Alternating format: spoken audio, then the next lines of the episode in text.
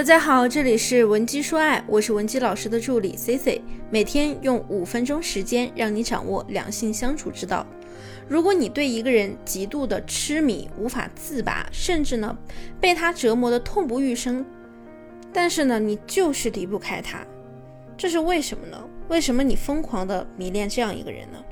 其实啊，我想你也很清楚，这个呢似乎好像已经不是爱情了，就像是一种成瘾性的焦虑。它的体现啊，就是你不由自主的去沉迷，而这种沉迷的背后是一个强大的心理力量，我们把它叫做触发条件。一旦这个条件被触发，你就变得离不开这个男人了。这些条件都有什么呢？我们先说第一个条件啊，就是对方比你差。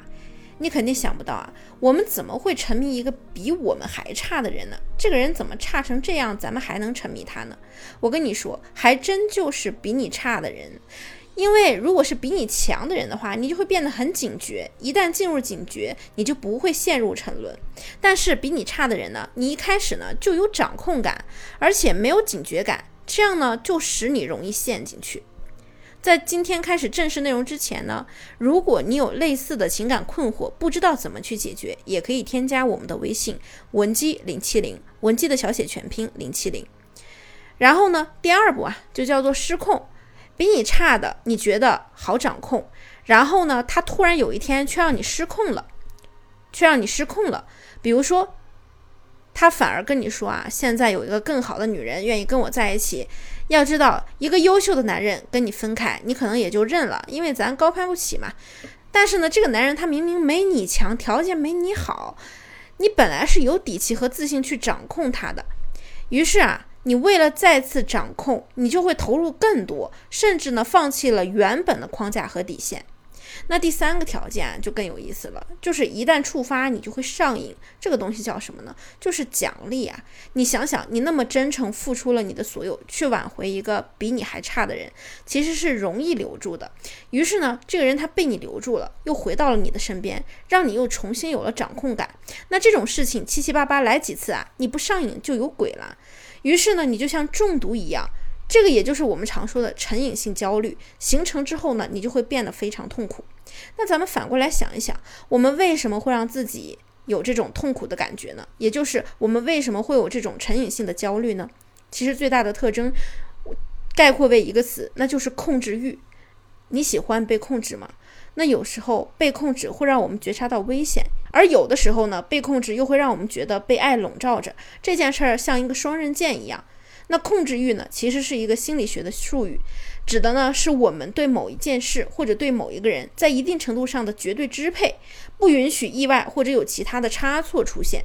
而人的控制欲就是对他人绝对的占有，不允许对方在思想和行为上违背自己。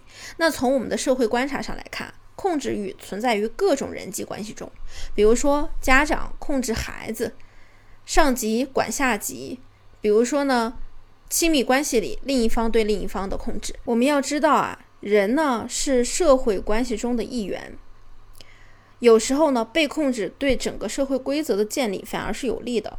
那唯独在亲密关系中，这种控制啊容易变得过度，一旦过度就容易焦虑。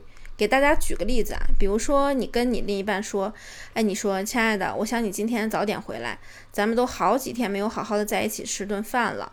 这种亲密关系之间的控制是积极的，因为你在表达自己的诉求，提出正确的期待，而且你的需求呢也好，期待也好，对对方没有什么坏处，没有什么损失，他也不需要面对你乱七八糟的负面情绪。那这种表达呢，就是有利于亲密关系稳定的。那错误的控制呢是什么样的？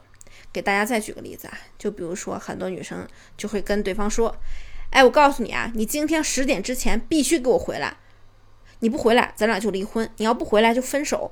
又或者呢，你把你手机给我给我看看，我要看看你跟哪个女的在聊天。你不给我看，你就是心虚。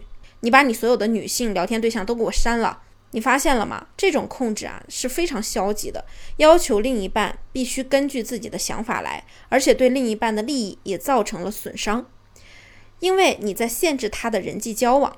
从另一半的角度看过去啊，他会觉得你是一个必须以自己利益为中心为第一的人。可是你觉得呢？我没有那么自私啊，我只是在乎你。但是从他的角度看，过去的这个就是以。爱的名义在进行道德绑架。但是从他的角度来看，或许呢，这就是以爱的名义在进行道德绑架。我们要知道的是啊，如果你要求他完全按照你的心意来走，那就说明呢，你很难控制自己的情绪，因为你的情绪永远被对方所主导。他听你的，你就踏实，你就安全，你就没有焦虑。这都是正面的，但是他一旦不听你的，你就开始焦虑，开始负面，甚至还会出现一些极端行为。比如说呢，我之前就接手过一些案例啊，男生提分手或者提离婚的时候，那女人就炸了，打电话狂打，一直打到手机没电为止，还要去对方的家里、公司各种围追堵截，甚至拿自己的生命去要挟对方。可是结果呢，对方只，可是结果啊，就是男人变得更想跟你撇清关系了。更加想要逃离你，那么我总结一下，普控制呢，普遍分为两种，一种是想要制造对方的负罪感，比如说，哎，我对你那么好，你为什么就不可以按照我说的去做呢？另一种呢是通过威胁来达到目的，比如说，哎，你要是敢如何如何，我就去你公司如何如何；你要敢怎样，我就怎样。无论哪一种呢，这些都是错误的，都会让对方感受到来自你的压迫感，对方呢都已经感受到了你这么大的压迫和威胁了。我问问你，你觉得这样的男人他愿意回你身边吗？所以啊，大家想要修复感情也好，或者说想要拿回感情中的主动权也罢，你一定要遵循人性的规律，要去相信人性，而不是相信人，更不是相信你自己的感觉，也不是一味的去威胁和跪舔。那么今天的内容你悟到了吗？如果你也有感情问题，或者你也想要挽回你的另一半，也可以添加我们的微信文姬零七零，文姬的小写全拼零七零，发送具体问题即可获得一到两小时一对一免费情感分析服务。下期呢，我们的内容会更加干货，更加精彩。文姬说爱，迷茫情场，你的得力军师。